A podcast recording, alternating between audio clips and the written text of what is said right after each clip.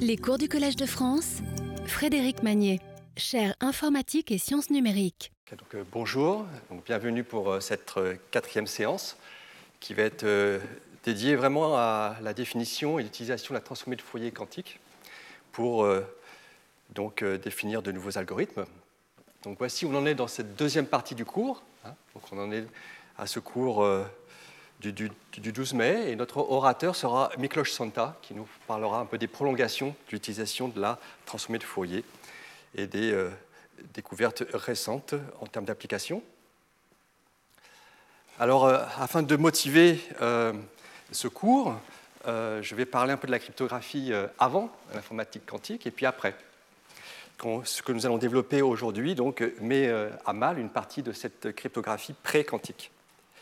Donc euh, avant, euh, euh, ici ce sont des choses que j'ai déjà un peu expliquées lors du premier cours.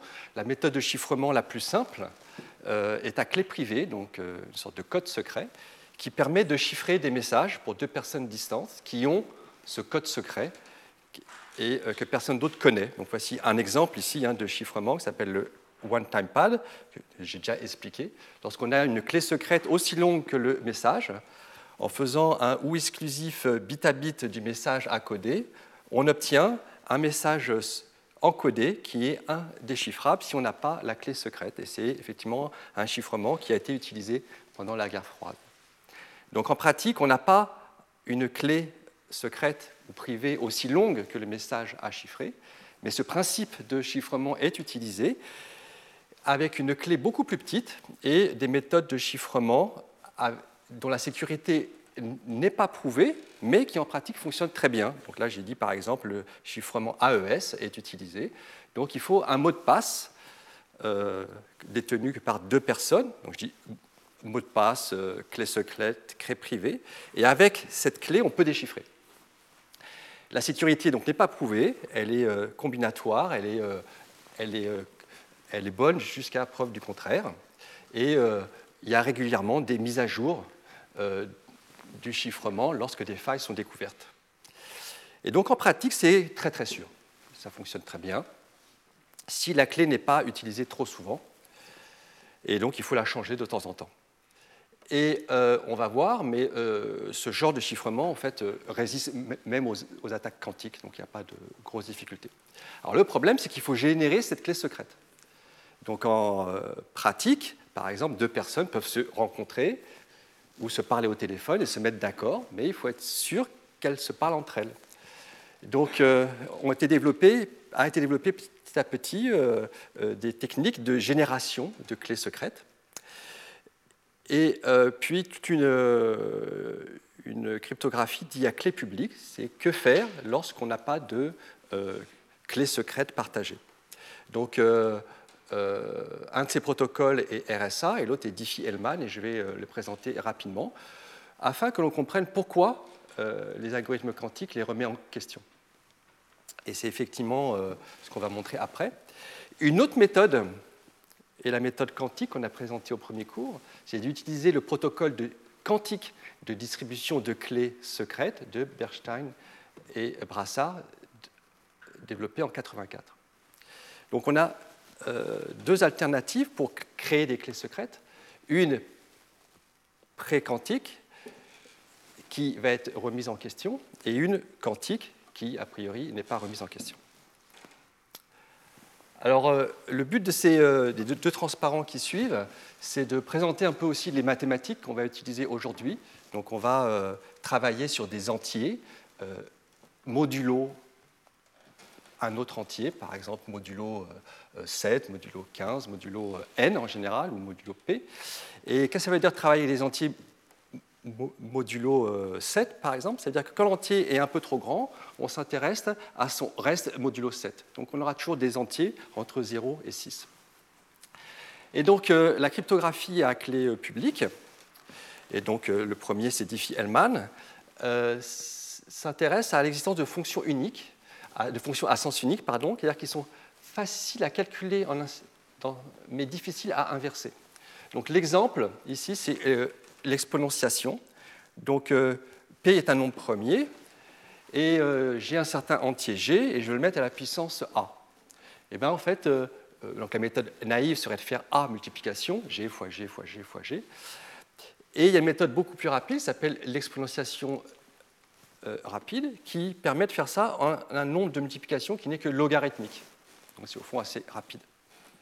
Le problème inverse, c'est étant donné une puissance d'un nombre, trouver l'exposant.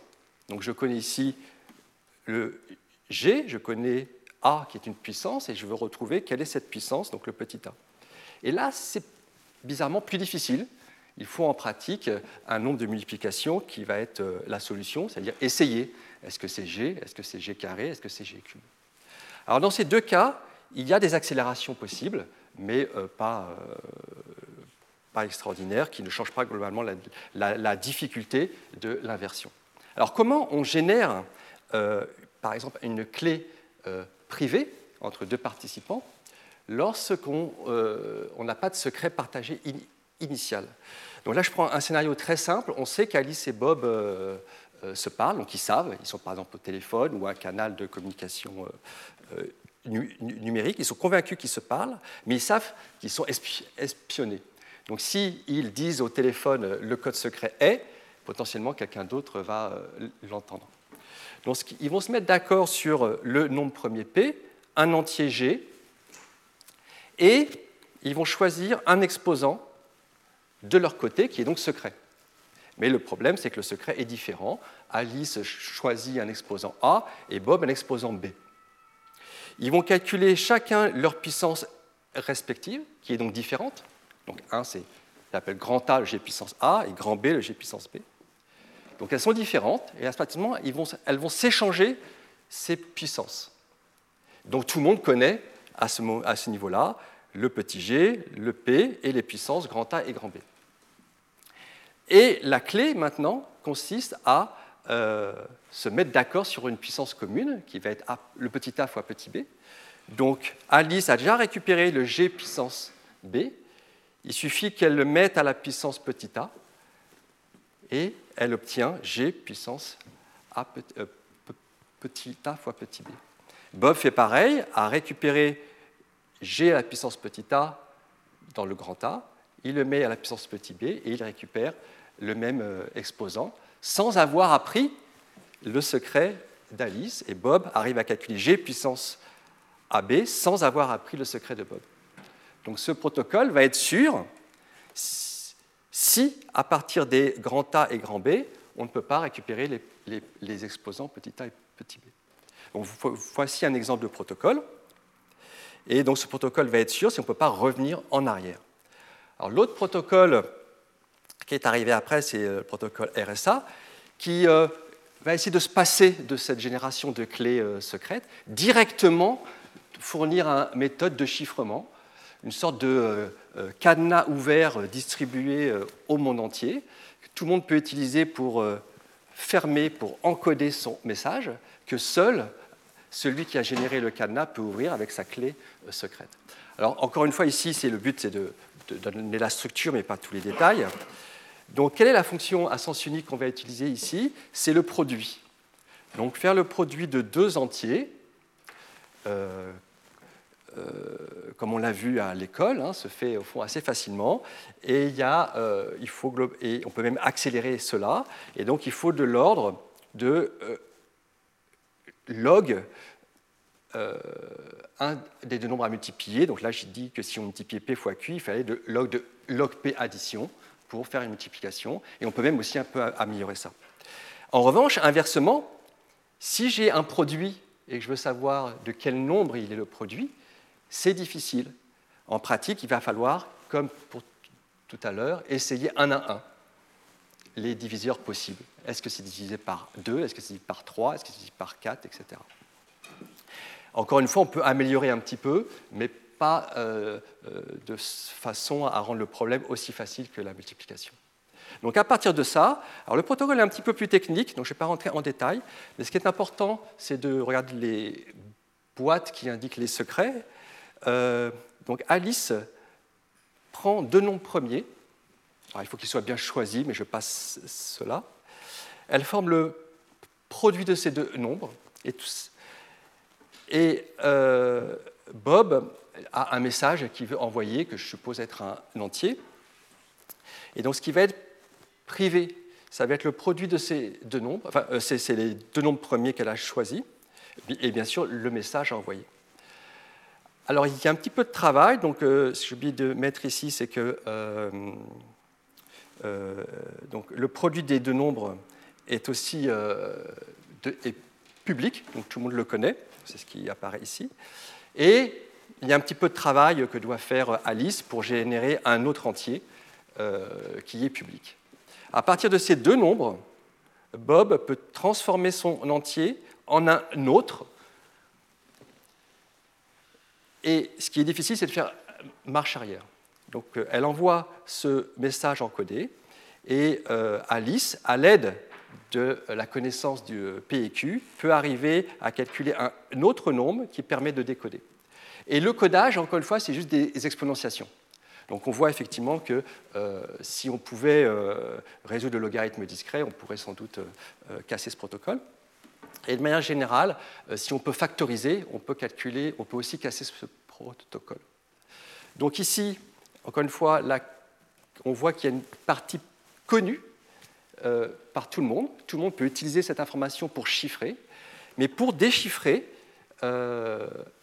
les attaques euh, consistent essentiellement à essayer de retrouver le secret d'Alice et donc à factoriser le nombre n. Donc ici, c'est pour, motiver le genre de mathématiques euh, qu'on va utiliser aujourd'hui, et puis aussi quel genre de problème on essaye de résoudre, et euh, en gros calculer ces fonctions inverses, et, afin de casser ces protocoles.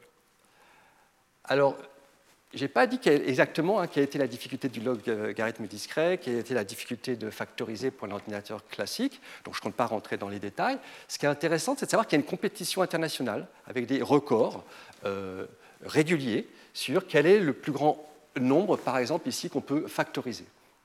Donc euh, la progression du nombre de chiffres, enfin, du plus grand nombre qu'on sait factoriser, nous donne quand même une, idée sur la complexité de son problème et aussi d'un point de vue heuristique, d'un point de vue pratique. C'est ça qui est important en cryptographie. Donc euh, pour la petite histoire, euh, il y avait même un, prix associé à la factorisation de ces nombres par RSA, et puis ce prix maintenant n'est plus donné, mais la communauté s'est pris au jeu et continue à euh, se euh, créer des défis de plus grand nombre à factoriser. Donc on voit euh, que les progrès quand même prennent du temps. Hein. Là, pour augmenter d'une vingtaine de chiffres, il a fallu 7 ans. Et là, augmenter d'à peu près 30-40 chiffres, il a encore fallu 8 ans.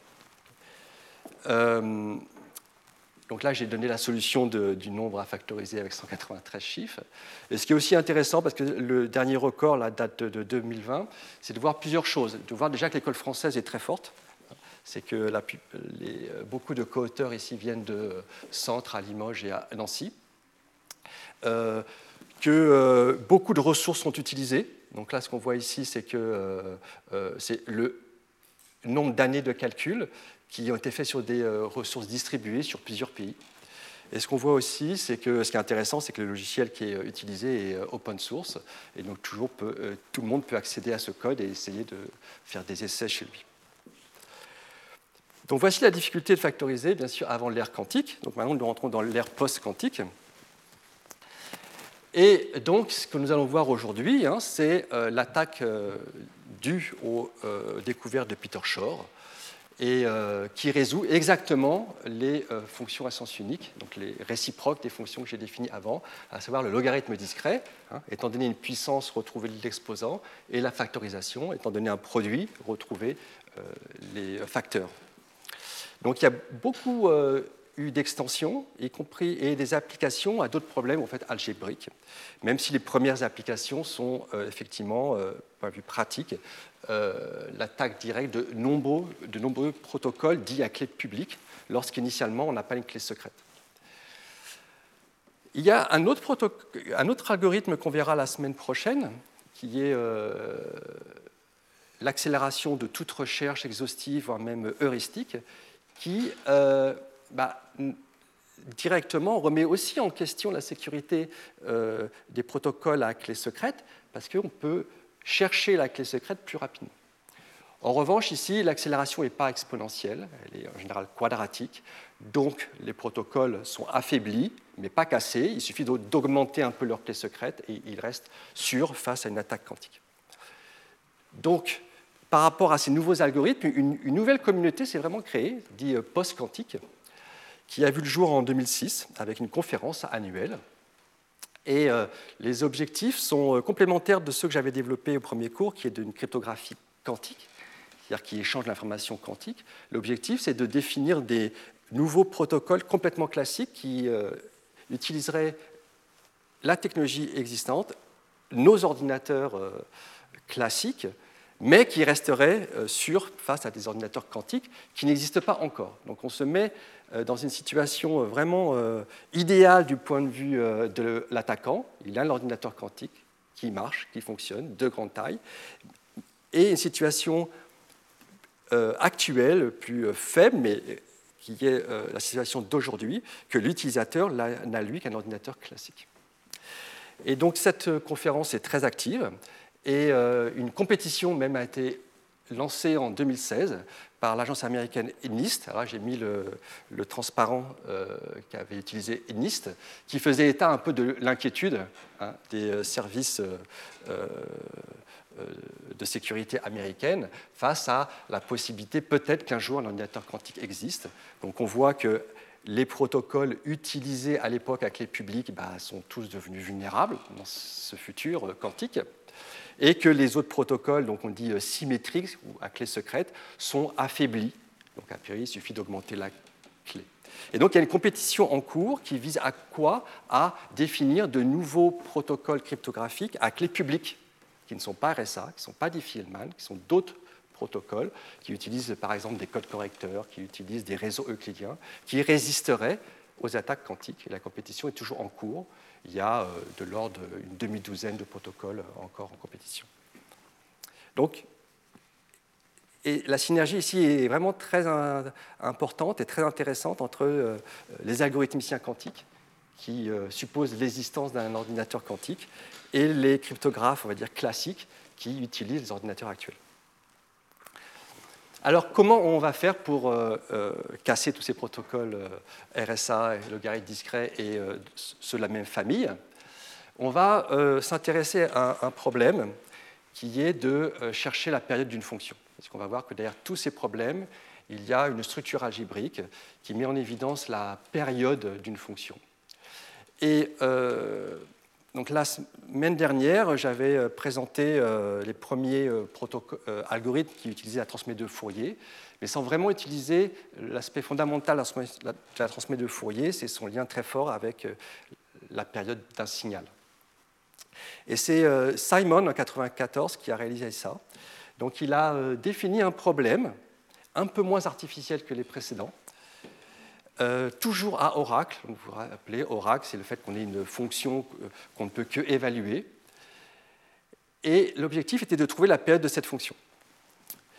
Et ce problème, classiquement, on va voir, euh, requiert un nombre exponentiel de questions à la fonction, alors que quantiquement, il va falloir un nombre seulement linéaire.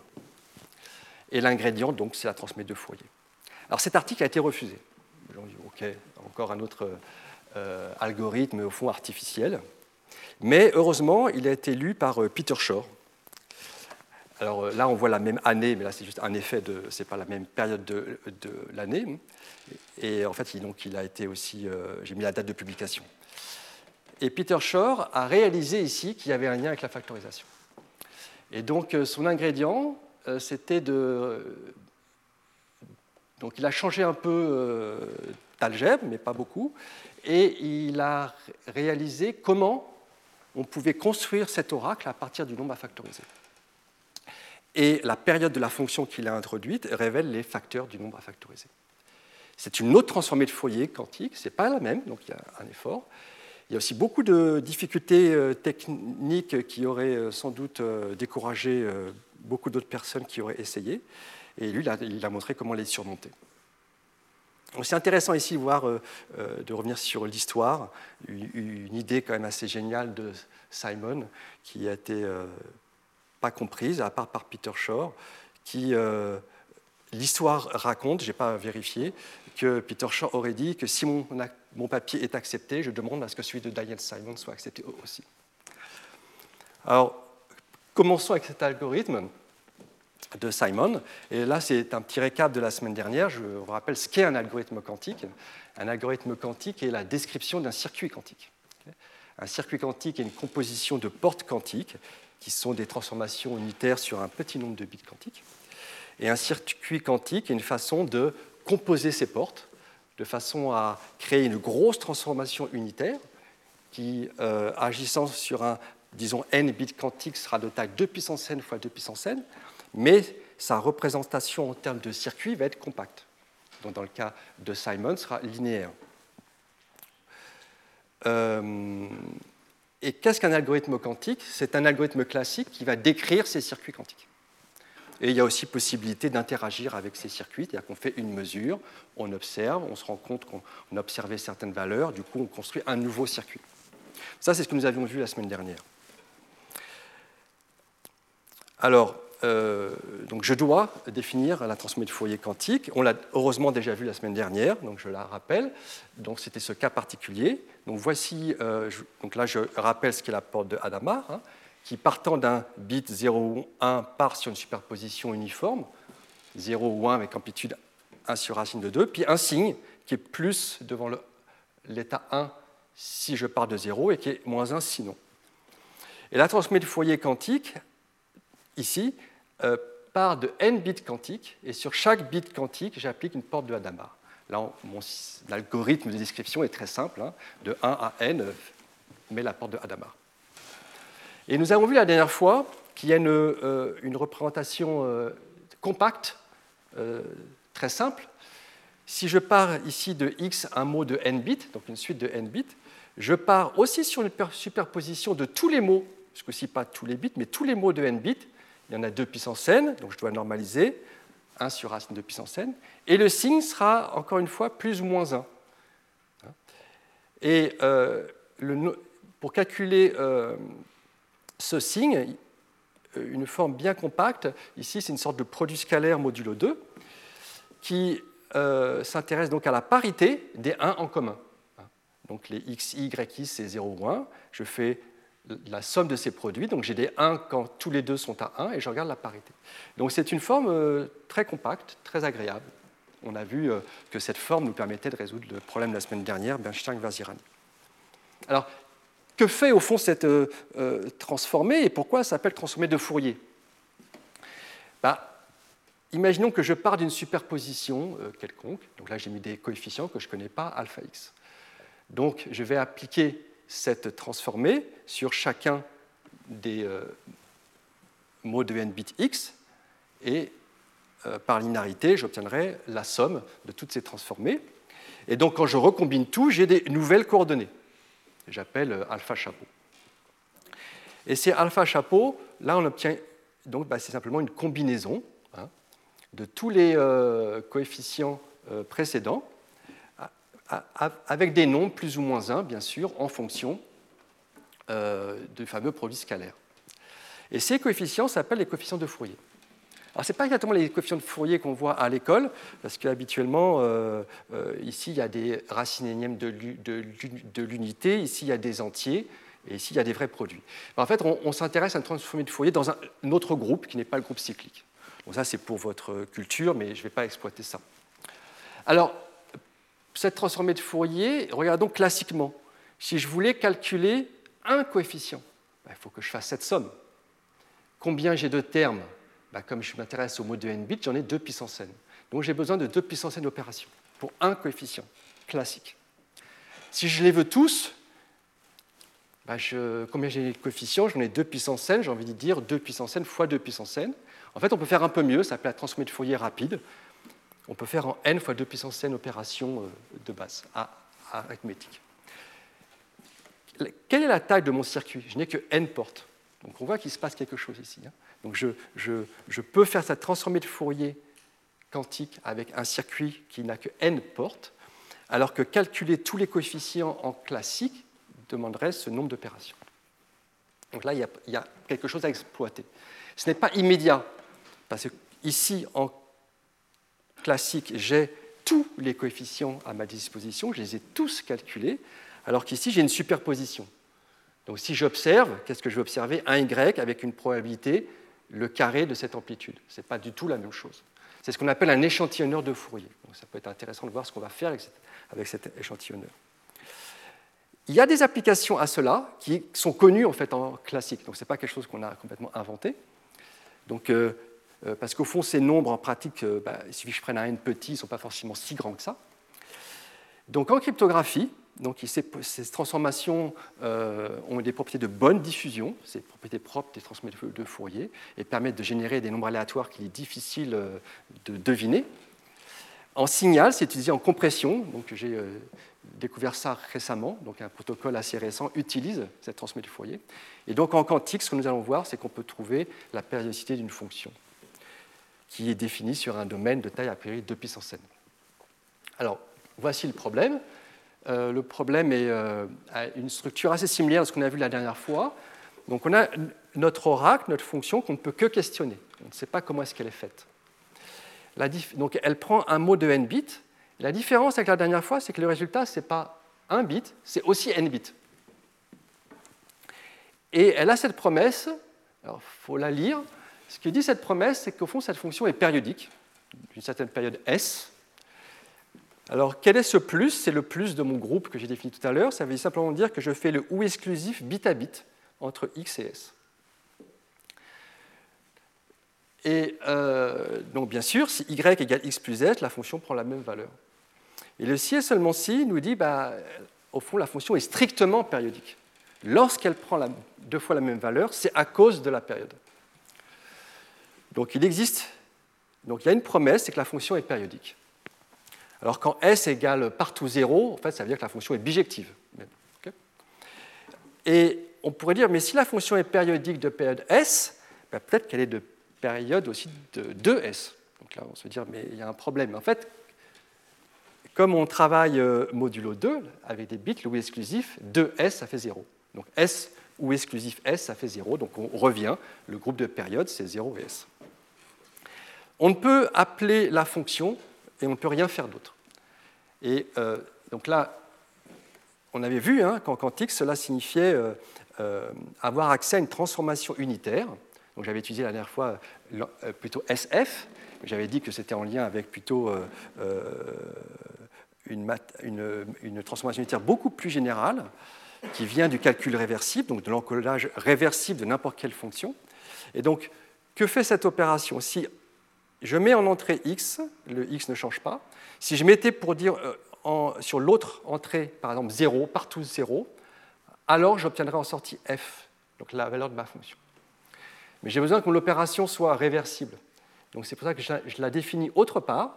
Lorsque je mets autre chose sur ce registre, je fais le ou exclusif de euh, bit à bit, et on voit que lorsque j'appelle deux fois cette boîte, bah, f plus f, ça fait 0, je reviens à mon point de départ.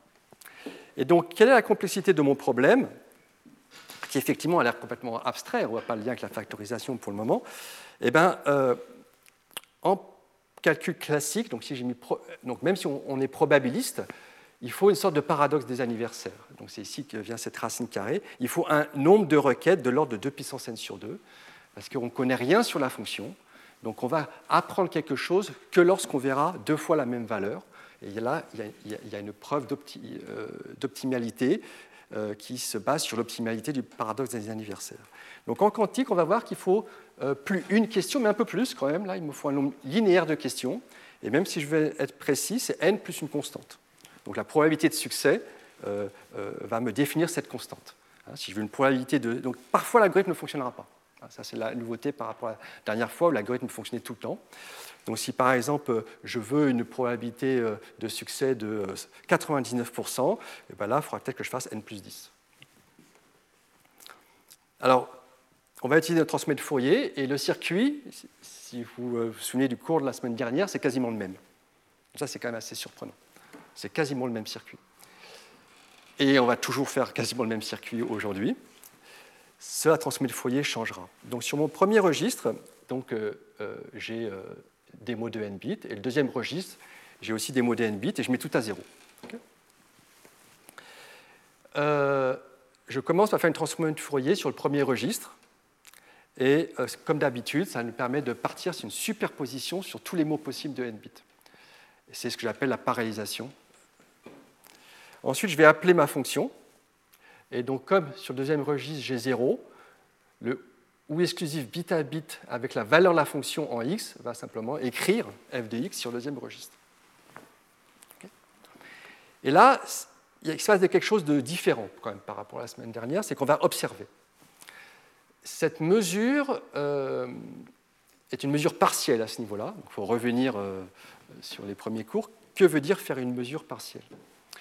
Mesure partielle fait qu'on va obtenir une valeur de la fonction, nécessairement, hein, f de x, complètement aléatoire, qui est définie par les amplitudes, ici, donc elle va être complètement aléatoire. Et je n'ai pas mesuré le premier registre, mais la théorie donc, euh, euh, la physique quantique et ce, qu'on a formalisé euh, lors du premier cours fait que ne doivent rester que sur le premier registre qui est compatible avec la mesure du deuxième registre. Donc si j'ai vu f de x, je ne dois avoir ici que des choses qui sont égales à ce f de x. Comme ma fonction est strictement périodique, il n'y en a que deux. Il y a x et x plus s. Alors, ce f de x est connu. Bien sûr, je ne connais pas x, je connais la valeur. Et cette valeur euh, fait qu'il ne reste sur le premier registre, que je n'ai pas observé, que deux états, x et x plus s. Alors, petite remarque, quand s égale 0, en fait, j'ai qu'un seul état. Hein, mais je ne voulais pas faire deux euh, calculs. Donc, je suis à ce niveau-là. Alors, qu'est-ce qui se passe si j'observe? On a envie d'observer, au fond, ici. Ben, j'observe une valeur qui correspond à la valeur, qui, lorsque j'applique la fonction, correspond à la valeur que j'ai observée. Mais ça va être soit x, soit x plus s, et si je n'ai pas les deux, je ne peux rien faire. Donc, si j'observe, j'ai rien. Rien d'autre qu'avoir pris un x au hasard et avoir calculé la fonction. Donc on est vraiment dans la même situation que la dernière fois. Il faut maintenant que je crée des interférences. Et donc c'est le rôle de la deuxième transformée de Fourier ici. Donc il faut y aller. Donc euh, chaque x part en superposition de tous les y avec un signe qui dépend de ce produit x fois y. Et pareil pour x plus s. Part sur tous les y et le signe est différent. Et là, il y a une expression qui est au fond euh, très agréable. C'est que hein, donc le plus et le multiplié, ce n'est pas ceux qu'on a l'habitude d'avoir, mais si s'appelle plus et multiplié, c'est qu'ils se comportent pareil. Donc on peut distribuer le plus sur le multiplié, et donc ça c'est pareil que xy plus sy, et donc on va pouvoir mettre en facteur xy. Et donc ceci est la même chose que cette somme, et là ça devient intéressant. Euh, donc j'ai la somme de tous les y, et là j'ai un nombre, hein, qui est donc soit 1 moins 1, soit 1 plus 1. Donc dans certains cas, ça, va faire 0 et ça va disparaître.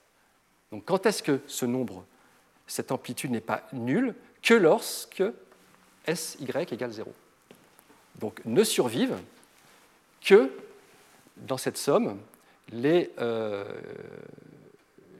donc là c'est un Y, je suis désolé, que les Y que les Y, que les Y, qui sont dans ce que j'appelle l'orthogonale de S, mais là c'est une notation euh, binaire, hein, qui est simplement l'ensemble des Y tel que le produit euh, bit à bit hein, modulo 2 avec S égale 0. Tous les autres disparaissent.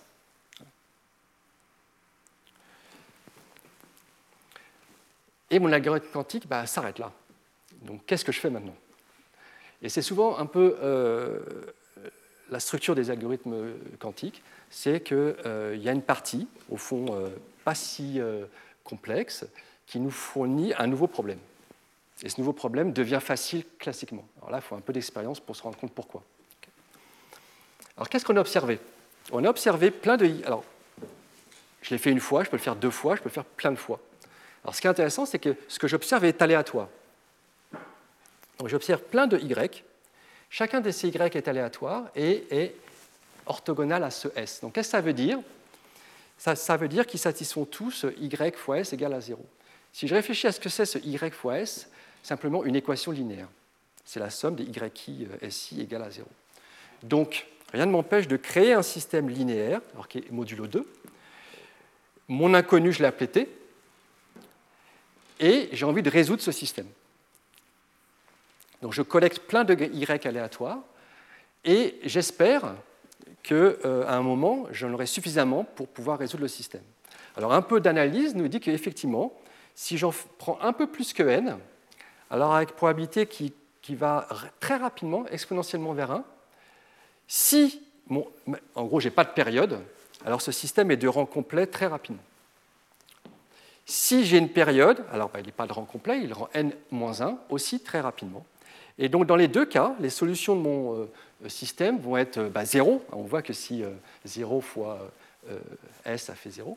Et l'autre, c'est s. donc il suffit de résoudre le système modulo 2 et c'est fini.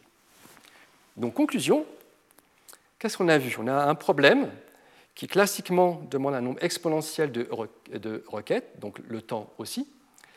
Et quantiquement, le nombre de requêtes est n plus une constante, donc il va dépendre de ma probabilité de succès. Et quel, est le temps? Alors le temps, il faut se remettre, donc il y, a le, il y a la transformée de Fourier qui est simple, c'est n. Euh, et il y a résoudre un système linéaire et qu'est-ce que je veux dire d'autre? Oui, c'est que je dois relancer le circuit plusieurs fois, parce que je veux n plus k. Donc en gros, le circuit quantique, euh, au final, a la détail n carré. Puis il faut résoudre un système linéaire, donc là j'ai mis une complexité euh, euh, simple, c'est-à-dire en gros n cube, mais on sait qu'on peut faire un peu mieux. Donc j'ai ici une belle séparation exponentielle, encore plus forte que celle de la semaine dernière, et donc je réfute une nouvelle fois la, la version quantitative de Church-Turing, mais toujours avec Oracle. Donc voilà où on en était avec Simon. On voit qu'au final, euh, euh, le transmet de Fourier nous permet de révéler la période de notre fonction. Il faut que la fonction soit strictement périodique, mais il y a un calcul à faire, c'est que euh, je ne la, lis pas directement, cette période. Donc, donc, cette notation veut un peu dire qu'on est un peu dans le dual de la période. Bon, on a envie de voir la factorisation maintenant alors il va falloir que je euh, fasse euh, quelques efforts, mais la structure va être très similaire. Alors le premier effort, c'est qu'on ne va pas exactement euh, résoudre la factorisation tout de suite, parce que où est ma fonction périodique? Pas de fonction périodique. Donc la, donc la première étape, c'est d'introduire un problème qui, lui, est périodique. Et le problème qui est périodique, c'est calculer l'ordre d'un élément. Donc je vous rappelle qu'on va être modulo euh, un certain nombre, et ce nombre va être exactement le nombre à factoriser, va être modulo n.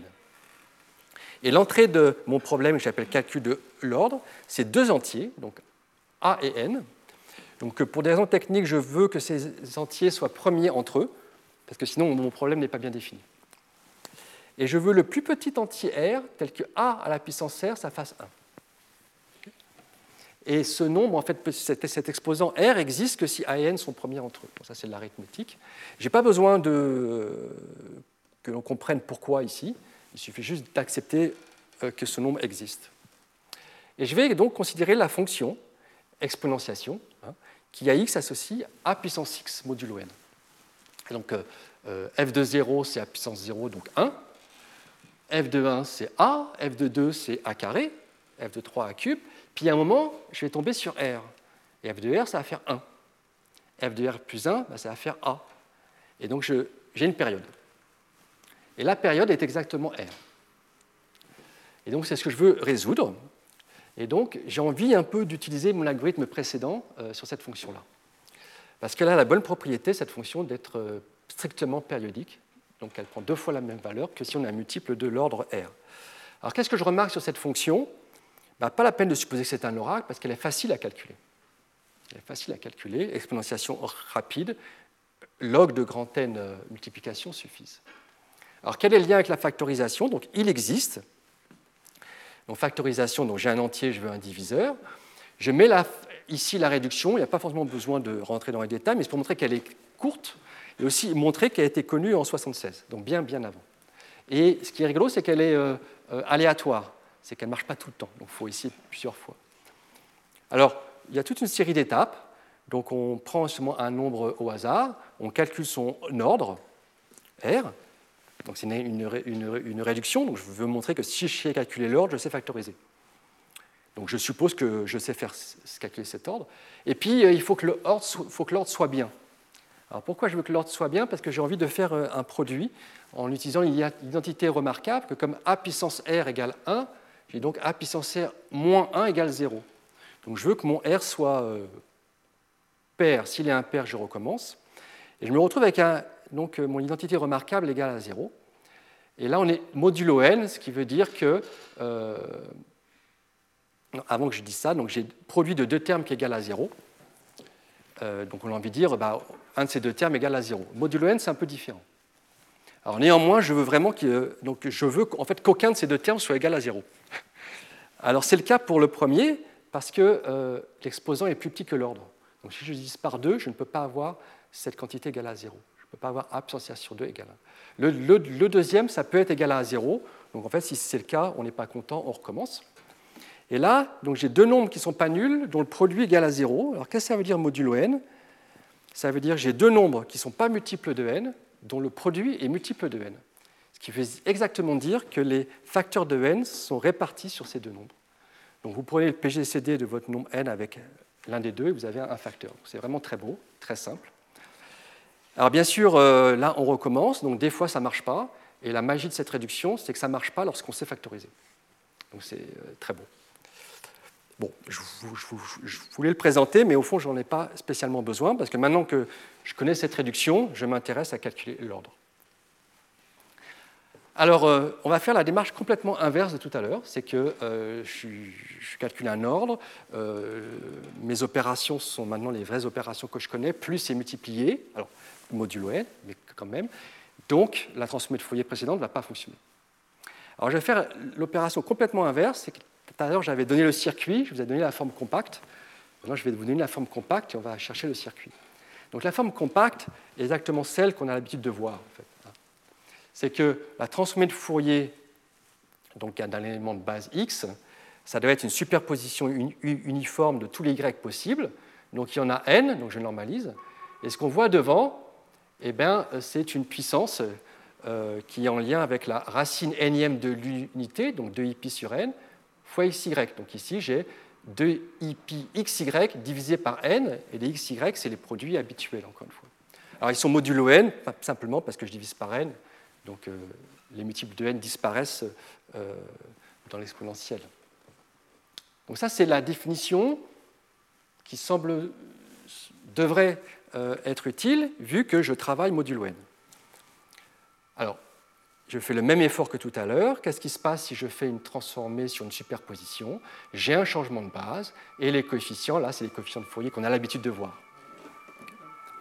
Alors, est-ce que c'est facile de calculer ces coefficients? Ben, Les mêmes remarques que tout à l'heure. Un coefficient demande grand n opérations, tous les avoir naïvement n carré, mais je peux le faire à une transformée de Fourier rapide n log n. En quantique, là, c'est moins clair. Alors, bien sûr, on va y arriver, mais c'est moins clair. Application bah, énorme euh, dans beaucoup de domaines, euh, y compris en algorithmique classique. Hein. Donc on peut multiplier des grands nombres, par exemple, très rapidement en faisant des transmettes de Fourier de ces nombres. Analyse de signaux, compression, etc. Euh, donc, on a envie de savoir que c'est possible, sans trop savoir pourquoi, mais autant regarder quand même pourquoi. Et ce qui est intéressant, c'est que le circuit va simplement utiliser la transformée de Fourier rapide qui existe sur les entiers. Euh, mais la notation euh, par circuit étant très compacte, toutes les opérations qui prennent du temps en quantique vont disparaître, en classique, je veux dire, vont disparaître. Donc, donc le circuit est en bas, expliquons-le un petit peu. Donc là, je fais simplement le chemin inverse de ce que j'aurais pu faire dans le cas précédent lorsque je faisais mon Hadamard à la puissance n. Donc je pars de ma euh, représentation compacte. Ici, j'ai écrit le fait que y était un mot euh, que je pouvais l'encoder en binaire. Et qu'est-ce qui s'est passé ici? J'ai euh, pas pris n'importe quel grand n, j'ai pris une puissance de 2. Donc là, je sais bien le faire parce que c'est une puissance de 2. Et donc, j'ai créé ici l'encodage binaire de mon nombre. Et dans ce cas-là, je peux utiliser des bits quantiques. Alors, euh, eh ben, on se rend compte que je vais pouvoir écrire ça un peu comme un produit. Donc euh, cet état est en fait séparable. Donc je vais pouvoir l'écrire comme un produit. C'est assez, surprenant. Et donc euh, un produit de n qubits, qui sont en gros tous les mêmes, 0 hein, plus 1 divisé par racine de 2, donc j'ai mis les racines de 2 en facteur ici. Et bah, il y a un, nombre complexe, le module 1 devant, qui est la phase, qui correspond à cette racine de l'unité à une certaine puissance. Et on voit qu'en euh, en travaillant un petit peu, donc ce n'est pas très difficile, hein, euh, donc cette puissance, bien sûr, ne dépend que de x, parce que le y, je l'ai développé. Et, euh, en fait, j'ai des puissances de 2 qui apparaissent. Alors, comme si je multiplie trop mon nombre, comme je divise par 2 puissance n, hein, il, y a des, il y a des simplifications qui vont apparaître, et donc je les ai faites pour vous. Donc on se retrouve avec ici un nombre qui est la racine deuxième de l'unité, quatrième, etc., jusqu'à 2 puissance de l'unité. Cette partie-là ne dépend que d'un bit de x, celle-là de deux bits de x, etc. Alors, une fois qu'on regarde ça, donc un petit peu de, euh, il suffit de, fait, de, transformer bit par bit et d'essayer de recréer ces phases. Alors le plus simple, bien sûr, est, celui-là. Donc euh, celui-là, euh, en fait, on, regarde, il suffit de faire une transformation de Hadamard. Alors celui qui est un petit peu différent, au-dessus, ben, on voit qu'il dépend de deux bits. Donc il va falloir un de ces deux bits est très proche du précédent, donc j'ai ma transformation de Hadamard, et le deuxième dépend du deuxième bit qui est ici. Et là, on, se rend compte qu'on fait une rotation, en fait. On fait une rotation quand bah, lorsque, euh, où je suis, lorsque ce bit est à 1. S'il est à 0, il disparaît. Donc apparaissent naturellement les portes contrôle-rotation. Donc on avait vu un peu cette notation euh, la dernière fois. Que fait cette porte? Si ce bit est à 0, elle ne fait rien. Et si ce bit est à 1, alors elle multiplie par le nombre complexe dont j'ai besoin. Donc hein, j'ai pris euh, le parti de vous décrire ce qui se passait plutôt que de faire le calcul. Et ici, on retrouve en fait une structure, euh, pour ceux qui sont habituels à la transmission de Fourier rapide, assez naturelle. Et ce qui est agréable ici, alors euh, là, pourquoi j'ai une flèche dans un sens et dans l'autre, c'est parce que en sortie, on se rend compte que c'est dans l'ordre inverse, donc ce n'est pas très important pour nous. Et on peut compter le nombre de portes. Donc j'en ai euh, en gros n sur, euh, enfin 1 sur le premier fil, 2, etc. Et je monte comme ça jusqu'à n, et j'en ai petit n carré. C'est pas très compliqué. Hein, euh, c'est un exercice qu'on pourrait poser. Et petit n carré, c'est très petit. Donc on est content, ce circuit existe. En, en revanche, il ne semble fonctionner que pour les puissances de 2. Donc là, je vous passe les détails, hein. mais on peut généraliser on, peut, même optimiser. Ça, c'est très intéressant. Là, je vous ai mis les, euh, résultats parce que les maths sont assez jolis. Donc, euh, euh, ce qu'on a écrit tout à l'heure, c'était un circuit de taille n carré, n carré porte, et la profondeur était n. Alors, je ne sais pas si je veux simuler exactement comment améliorer la profondeur, mais le, nombre de portes, on peut presque le mettre, transformer en un nombre linéaire de portes. Il y a des termes logarithmiques. ça, c'est assez joli. Si maintenant je m'intéresse qu'à une simulation approchée, donc il y, a des, erreurs selon une certaine norme que je ne décris pas, on peut faire beaucoup, beaucoup mieux. Donc on peut avoir ce nombre linéaire de portes et la profondeur est logarithmique. Et euh, l'intuition de ce résultat est très simple. On fait des rotations d'angles de plus en plus petits.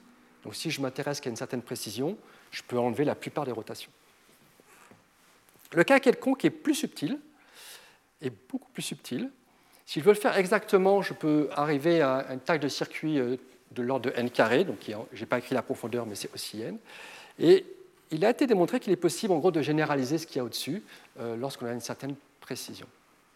Donc au final, on sait faire la transmission de Fourier Donc maintenant, on va l'utiliser. Euh, donc, je vous rappelle le problème qu'on veut résoudre, c'est calculer l'ordre d'un élément.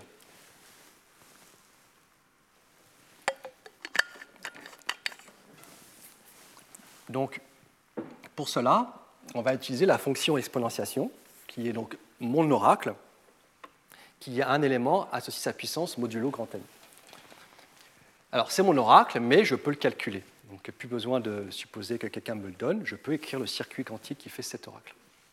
Donc je reviendrai sur ça pour la calcul de la complexité finale. Cette fonction est strictement périodique, comme tout à l'heure.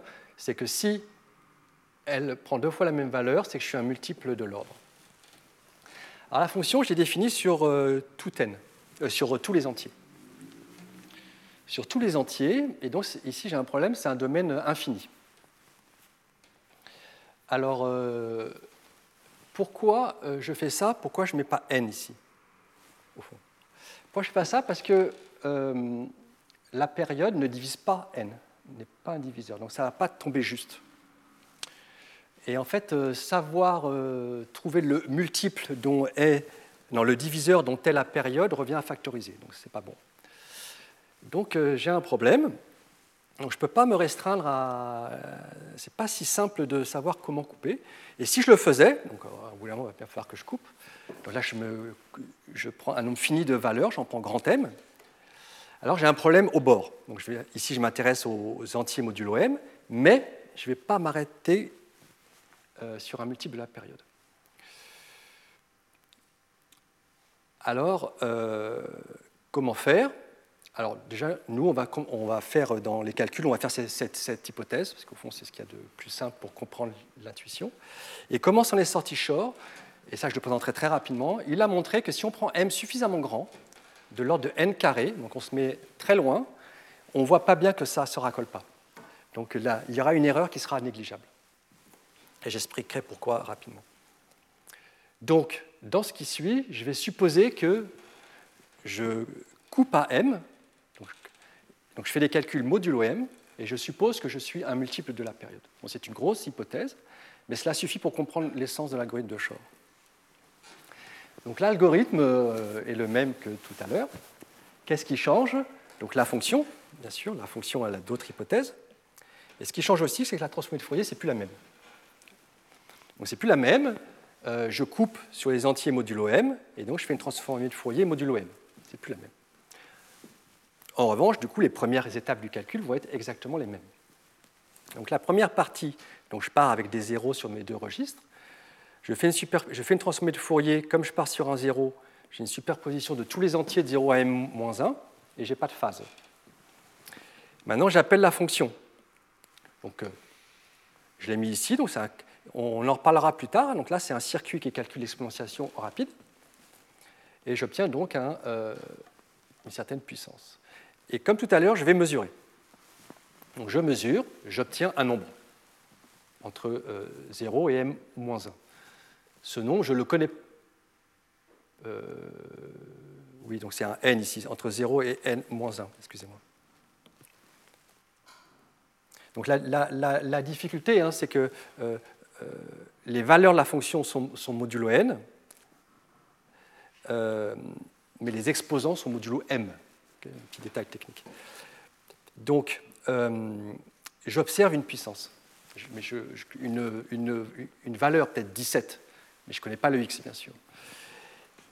Comme tout à l'heure, vont rester sur le premier registre que ce qui est compatible avec cette puissance. Donc, je vais, je vais voir x, parce que je vois à puissance x, puis je vais avoir euh, x plus les multiples de la période. Parce que a puissance ce nombre-là, bah, c'est fait a puissance x fois ceci qui est 1. Euh, donc j'ai pris pour convention que le x était entre 0 et r pour que ma notation fasse sens.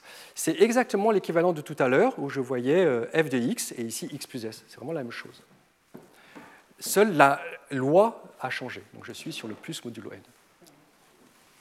Donc, comme tout à l'heure, si j'observe ici, j'ai rien d'autre qu'un nombre aléatoire et son exponentiation.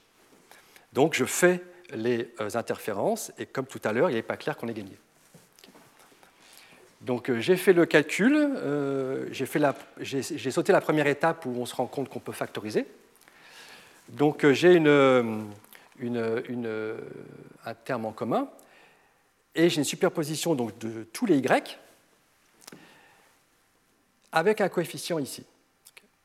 Et on a envie de dire que ce coefficient, bah, il est euh, sans doute 0 ou 1. en tout cas, une constante, cela nous arrangerait. Tout à l'heure, c'était 0 ou 2. Donc là, ça va être 0 ou le nombre d'éléments que j'ai ici. Alors, qu'est-ce qu'on. Alors, faut, faut prendre un peu de recul. Qu'est-ce qu'on voit ici? On voit une somme des racines de l'unité. Alors, on sait que les sommes des racines d'unité, ça fait 0, sauf si cette racine est elle-même 1. Donc, ça tombe bien. Donc, quand est-ce que ça vaut 1 ici? Alors, regarde, c'est la racine mième de l'unité, la puissance ry. Ben, il faut que ry soit un multiple de m. Donc, c'est l'équivalent tout à l'heure, c'est ry égale 0 modulo m. Donc, ce que j'ai en sortie, c'est dy tel que ry égale 0 modulo m. Alors il faut maintenant tout remettre un petit peu euh, ce qu'on sait. Euh, donc j'ai en sortie dy tel que ry égale 0 modulo m. Donc si je travaille un petit peu, ça veut dire que... Euh, alors là, on se souvient que m est un multiple de r, donc r divise m. Ça veut dire que y, c'est la fraction m sur r fois un certain entier. Donc c'est soit 0, soit m sur r, soit 2m sur r, soit 3m sur r, etc. Donc on est un peu dans euh, euh, l'équivalent de tout à l'heure. Je, ne vois pas r, je vois un peu le dual, qui sont les multiples de m sur r. Alors, bilan, qu'est-ce qu'on a? On a donc des échantillons qui sont des multiples de m sur r. Donc là, il faut réaliser qu'on a, a terminé. Je peux en avoir autant que je veux ça donne le, c'est un coup de, de, relancer la machine, mais je peux relancer. Euh, ils sont aléatoires. Alors qu'est-ce que je connais surtout? Alors je connais. Euh, qu'est-ce que je connais? Peut-être que je suis un petit peu trop vite, excusez-moi. Qu'est-ce que je connais? Euh, bah, Je connais Y, parce que c'est ce que j'observe. je connais M, parce que c'est mon entier. J'ai Y et M je sais qu'y est un multiple de m sur r, qui lui-même est un, entier parce que r divise m. Donc j'ai envie de tout mettre du, même côté, et donc ce qui m'intéresse, c'est la fraction y sur m. J'ai y, j'ai m, je peux faire cette fraction-là. C'est bien une fraction, euh, parce que k est entre 0 et r moins 1, et donc c'est bien une fraction. Une fraction entre 0 et 1. Alors, euh, quand j'ai une fraction, je peux essayer de la, de la réduire. Donc j'ai envie de la réduire. Donc euh, j'ai ma, ma, fraction y sur m, puis je vais la réduire à une fraction irréductible t sur z. Qu'est-ce qui se passe quand j'ai réduit une fraction? Je sais que cette fraction est égale à celle que je cherche, mais écrite autrement, k sur r. Donc si elle est réduite, eh bien, mon dénominateur de ma fraction réduite doit diviser r. Donc un petit peu euh, d'arithmétique, mais élémentaire. À partir de mon y, qu'est-ce que je trouve? Un diviseur de ma période. Bon, un diviseur, un diviseur, euh, euh, c'est peut-être pas suffisant. Alors là, il faut utiliser un peu l'hypothèse, que je n'ai pas encore utilisée, c'est que K est aléatoire. Alors on peut s'intéresser, quand K est aléatoire, quelle est la probabilité peut-être que K sur R soit irréductible Peut-être que j'ai de la chance. Et eh bien, en fait, elle est assez grande, et donc souvent j'ai de la chance. K sur R est irréductible. Et dans ce cas-là, Z égale R. J'ai de la chance. Alors, il faut que je puisse le vérifier quand même. Il hein, faut que je puisse le vérifier. Alors là, ce que j'ai écrit, c'est qu'en fait, donc, la probabilité est assez grande. Alors, elle n'est pas constante, mais 1 sur log log de grand N. Donc, je pourrais me permettre de réitérer plusieurs fois. Alors, euh, donc ça, c'est donc, donc, il faut le vérifier. Donc, c'est ce que fait la deuxième partie de mon algorithme, c'est que je vérifie que a puissance z égale 1. Comment je vérifie? Ben, J'ai envie de vérifier que c'est bien l'ordre. Donc euh, à la puissance R, à la puissance Z, il vaut bien 1. Alors on pourrait me dire, oui, mais c'est pas parce que c'est égal à 1 que c'est la période. Oui, mais R est le plus petit entier tel que la puissance Z égale 1. Et Z divise R, donc il est plus petit que R. Donc s'il satisfait ça, Z est bien égal à R. Alors si ça ne marche pas, on recommence, parce qu'au fond, on n'a pas eu de chance, on recommence. Et puis on peut recommencer jusqu'à ce que ça marche. Alors là, il y a une petite optimisation je le mets juste pour être complet, c'est que plutôt que de jeter les précédents, il suffit de prendre les plus petits, les plus petits multiples communs de ce qu'on collecte, et en fait, très rapidement, on va converger. Donc ce qu'on peut montrer, c'est que si je recommence deux fois, la probabilité que j'ai la période est une constante. Donc ça va très très vite vers 1. Donc là, on voit un petit peu d'arithmétique, pas très difficile, qui montre qu'une fois qu'on a ces échantillons, au fond, on sait faire. Et donc, euh, on n'a pas observé la période, on a observé euh, c'est multiple de m sur r, mais ils sont aléatoires, je m'en sers dans l'analyse et je retrouve la période. Et donc, je sais factoriser. Alors, j'ai fait cette grosse hypothèse. Euh, je vais. Euh, voilà, oui, donc conclusion, on recommence autant de fois qu'il faut pour gagner et pas la peine de le faire beaucoup de fois pour avoir. Là, très rapidement, je ne vais pas donner les détails, c'est que ça fonctionne encore lorsque m n'est pas multiple de r mais suffisamment grand. Et comme on sait que ce n'est pas un multiple de r, autant prendre une puissance de, 2, on ne va pas euh, s'embêter. On n'a plus du tout cette égalité, hein, qui est que le produit égale 0 modulo n. On a une forme approchée. Alors une forme approchée, comment je vais faire ma fraction réductible, ma réduction de fraction? Eh bien, il y a un algorithme qui est l'algorithme des fractions continues qui va faire cette réduction pour moi. Et je reviens au cas précédent. Donc je vais très très vite, mais ça fonctionne très bien. Toute l'essence algorithmique quantique est dans le cas où m est multiple de r. Quelle est la taille de mon circuit euh, Donc il faut regarder.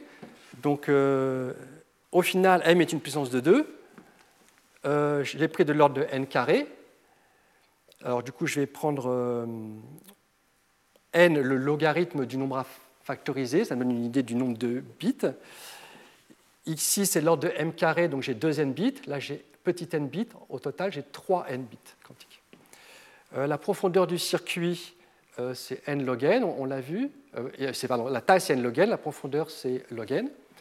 Et il y a la fonction exponentiation. Donc j'ai dit que c'était, on savait le faire. Et si on veut le, faire en pratique, j'ai vraiment besoin de le faire de façon quantique, donc il faut que je regarde la taille du circuit. Alors on, regarde, euh, si on le fait un peu naïvement, on est en n puissance 5 avec une profondeur logarithmique. Si on veut relâcher un peu la profondeur, on est en n cube, le nombre de portes.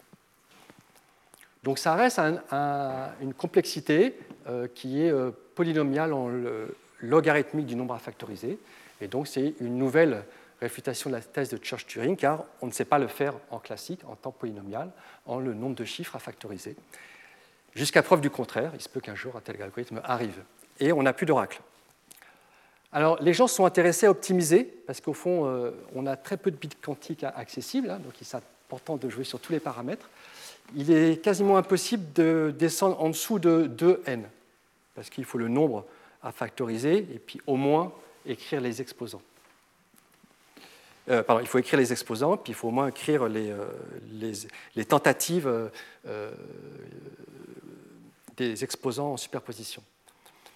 Donc on peut faire 2n euh, plus 2, puis on voit ce qui se passe, c'est que la taille euh, du circuit, on arrive à rester en n cube, mais la profondeur est beaucoup moins bonne, il faut bien le payer. Donc elle est en n cube. Donc voici le genre de choses qu'on peut faire, et ça clôt la partie euh, factorisation. Alors, il y a deux choses à faire encore. On va se rendre compte qu'il y a un outil qu'on a développé sans se rendre compte, s'appelle estimation de phase. Je vais le présenter rapidement. Et puis se rendre compte que ça fonctionne aussi pour le logarithme discret. Donc ces deux choses-là sont assez rapides. Alors, euh, estimation de phase. Donc, euh, regardons d'un peu plus près cette exponentiation rapide. J'ai donné la taille, je n'ai pas donné le circuit. Encore une fois, l'exponentiation rapide existe. Donc, ça ne va pas être très difficile d'écrire son circuit. Donc, voici son circuit. Alors, ce qui est important de ce, circuit, c'est qu'il peut être précalculé à l'avance. Donc, on peut faire du précalcul classique par l'ordinateur classique. Et donc, on s'intéresse à ces portes-là, qui, étant donné un, entier, va le multiplier par une puissance, euh, donc là, ici la quatrième puissance de mon nombre A dont je cherche l'ordre. Donc ça, c'est ma brique de base. Et donc, ce que je cherche à faire, moi, c'est un certain A puissance euh, euh, Y, par exemple. Et donc, l'idée, c'est de décomposer cette exponentiation en très peu de portes. Et donc, les seules puissances qui vont, comme je m'intéresse à la représentation binaire, les seules puissances qui m'intéressent vont être les puissances de 2. Donc, effectivement, euh, si je m'intéresse à A puissance 1, bah, il suffit de mettre en entrée ici 1 et d'appliquer la porte V. Si je m'intéresse à A puissance K, il suffit de mettre en entrée 1 et ici la porte VK. Donc ce qu'on peut montrer, c'est si je m'intéresse à la puissance X et que je m'en entrée de mon circuit 1, alors en sortie, bah, comme attendu, je n'ai que X. Et ici, je vais avoir A puissance X. Et je vais faire les multiplications par ces portes que pour les puissances de 2. Alors, donc là, donc si intervient dans la puissance, donc A puissance x, intervient dans le kème bit de x à 1, ça veut dire qu'il doit intervenir dans l'exposant A puissance 2 puissance k. Et donc je vais aller utiliser la porte correspondante. Donc ce circuit applique les portes euh, exposants uniquement sur les bits concernés. Comme je n'ai qu'un nombre euh, bien sûr, logarithmique de bits, j'ai à la fin qu'un nombre logarithmique de portes. Alors j'ai conscience d'aller un petit peu vite, parce que ce qui m'intéresse, au fond, ce n'est pas tellement ça, c'est la structure. Donc, euh, mon UF, au fond, c'est simplement ce circuit-là. Donc je vais dépiler un petit peu. La première partie, c'était une transformée de Fourier, donc modulo 2 puissance m, qui sert à paralléliser. Au fond, pourquoi je fais une transformée de Fourier 2 puissance m? Les portes de Hadamard le font très bien paralléliser. C'est ce que je fais. Remplaçons cette boîte par des portes de Hadamard sur mes petits m bits. Mettons notre euh, exponentiation rapide. Alors au passage, vous avez vu, je suis passé de 0 à 1, c'est d'un point de vue technique. Et à la fin, je remets ma transformée de Fourier. Quand on voit ce circuit, moi, je pense qu'on est obligé de se dire qu'on est passé à côté de quelque chose. Il y a quelque chose qu'on n'a pas vu. Il y a une porte qui est une opération unitaire, contrôlée, que je fais un nombre logarithmique de fois, les puissances de 2, et je fais une transformation de Fourier derrière. Que fait au fond ce, circuit de plus que de factoriser? Eh bien, Il fait ce qu'on appelle l'estimation de phase. Et c'est euh, très joli, très simple. Donc les gens sont, euh, Shor ne le mentionne pas, mais très rapidement on s'en est rendu compte et parfois même la factorisation commence par là, mais je trouvais plus naturel de le faire historiquement. Donc voici, on a une porte V on applique ces versions contrôlées, c'est-à-dire que soit on fait la porte, soit on ne la fait pas, à la puissance k. Hein. Et k, c'est une puissance de 2. Ah, bien sûr, j'aurais dû dire qu'on pouvait commencer à... Euh, c'est ça, voilà. Et j'ai un état en entrée. Tout à l'heure, c'était 1. Alors, quand on veut analyser un circuit euh, ou même une transformation unitaire, c'est toujours intéressant de commencer par des vecteurs propres. Donc supposons que cet état est un vecteur propre de V.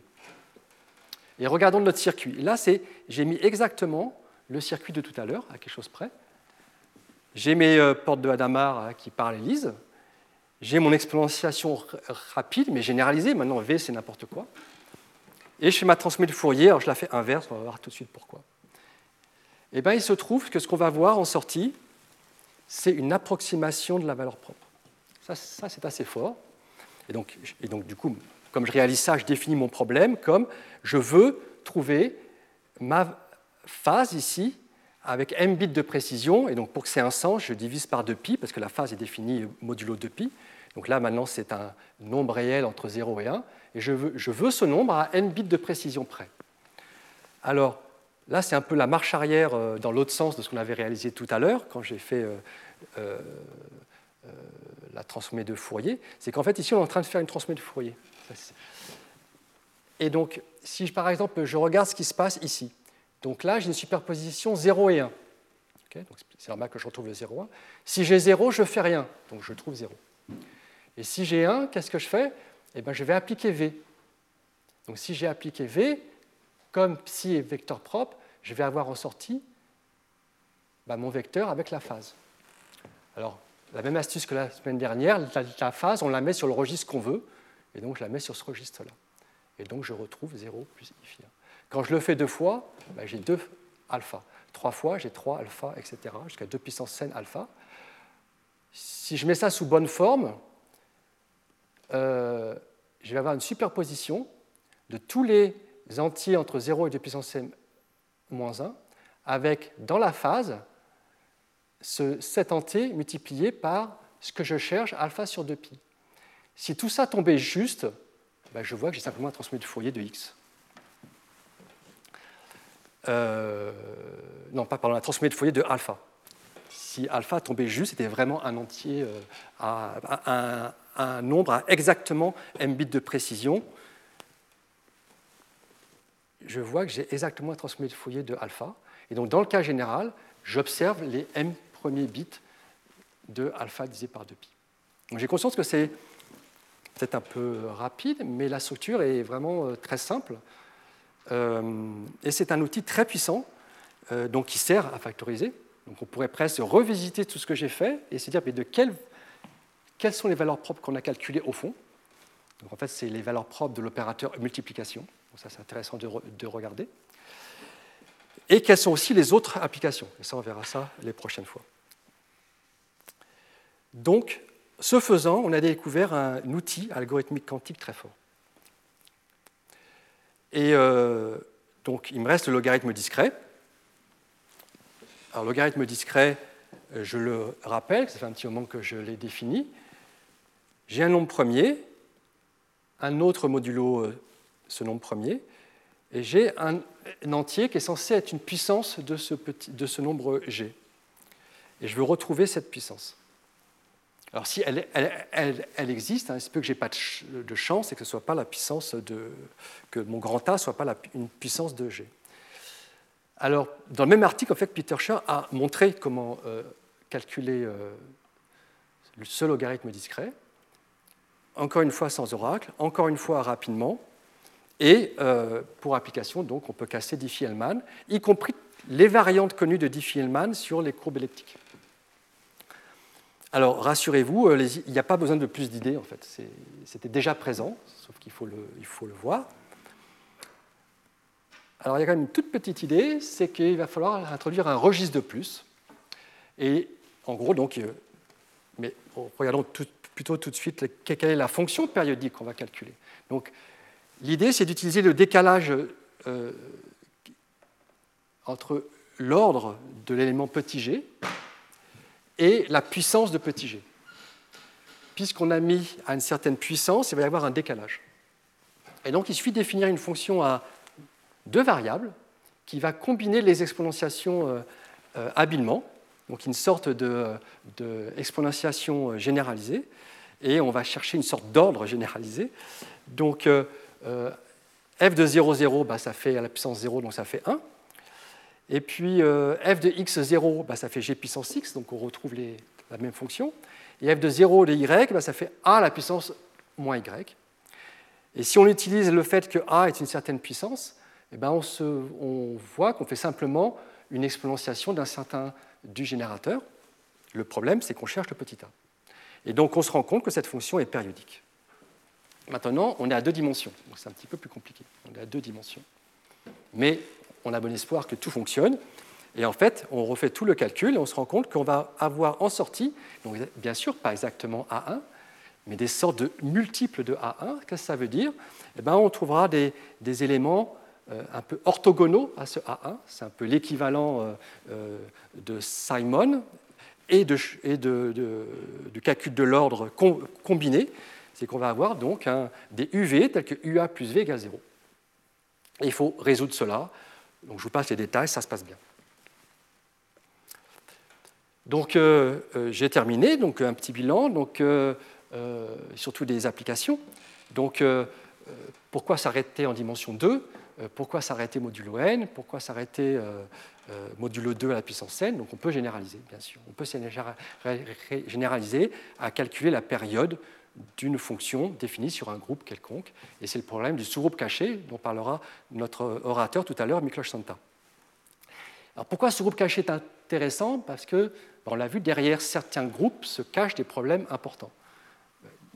Même derrière les groupes les plus simples se cache la factorisation, le logarithme discret.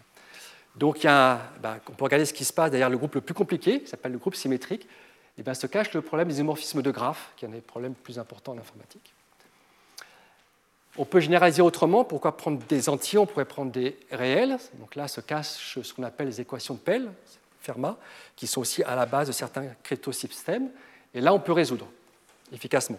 Alors, je n'ai pas dit que le groupe symétrique, on ne savait pas résoudre, bien sûr on n'a pas d'algorithme rapide pour les de graphes, mais on a des algorithmes rapides pour résoudre les équations de Pell, Fermat.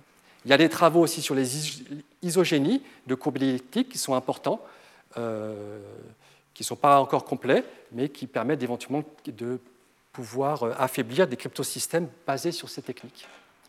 Alors ça sert à autre chose, ça sert aussi à décomposer des groupes, à prendre des groupes. On a des groupes un peu complexes qui arrivent, on veut connaître leur structure. On peut utiliser la transméthode de Fourier pour apprendre ces groupes. Euh, est-ce qu'on peut toujours faire une transméthode de Fourier? C'est une bonne question.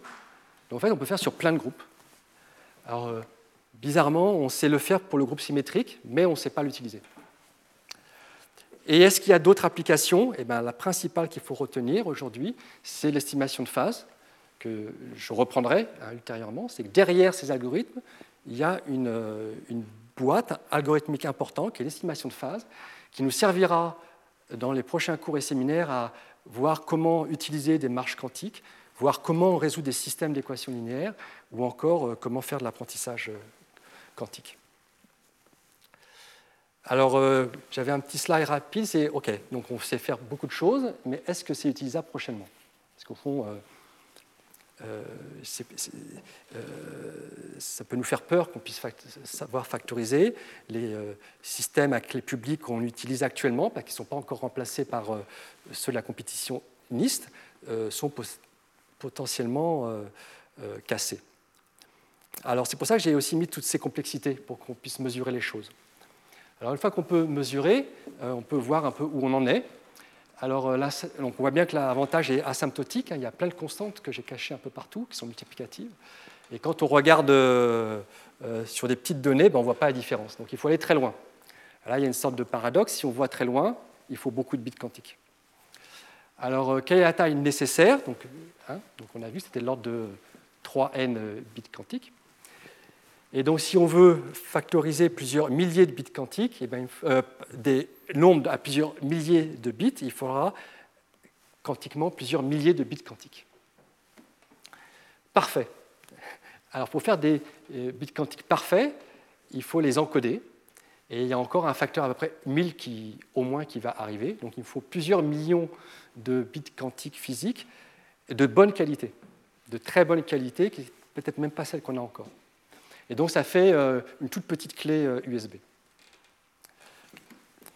Et les prévisions, bah, aujourd'hui on, est en dessous de la, centaine.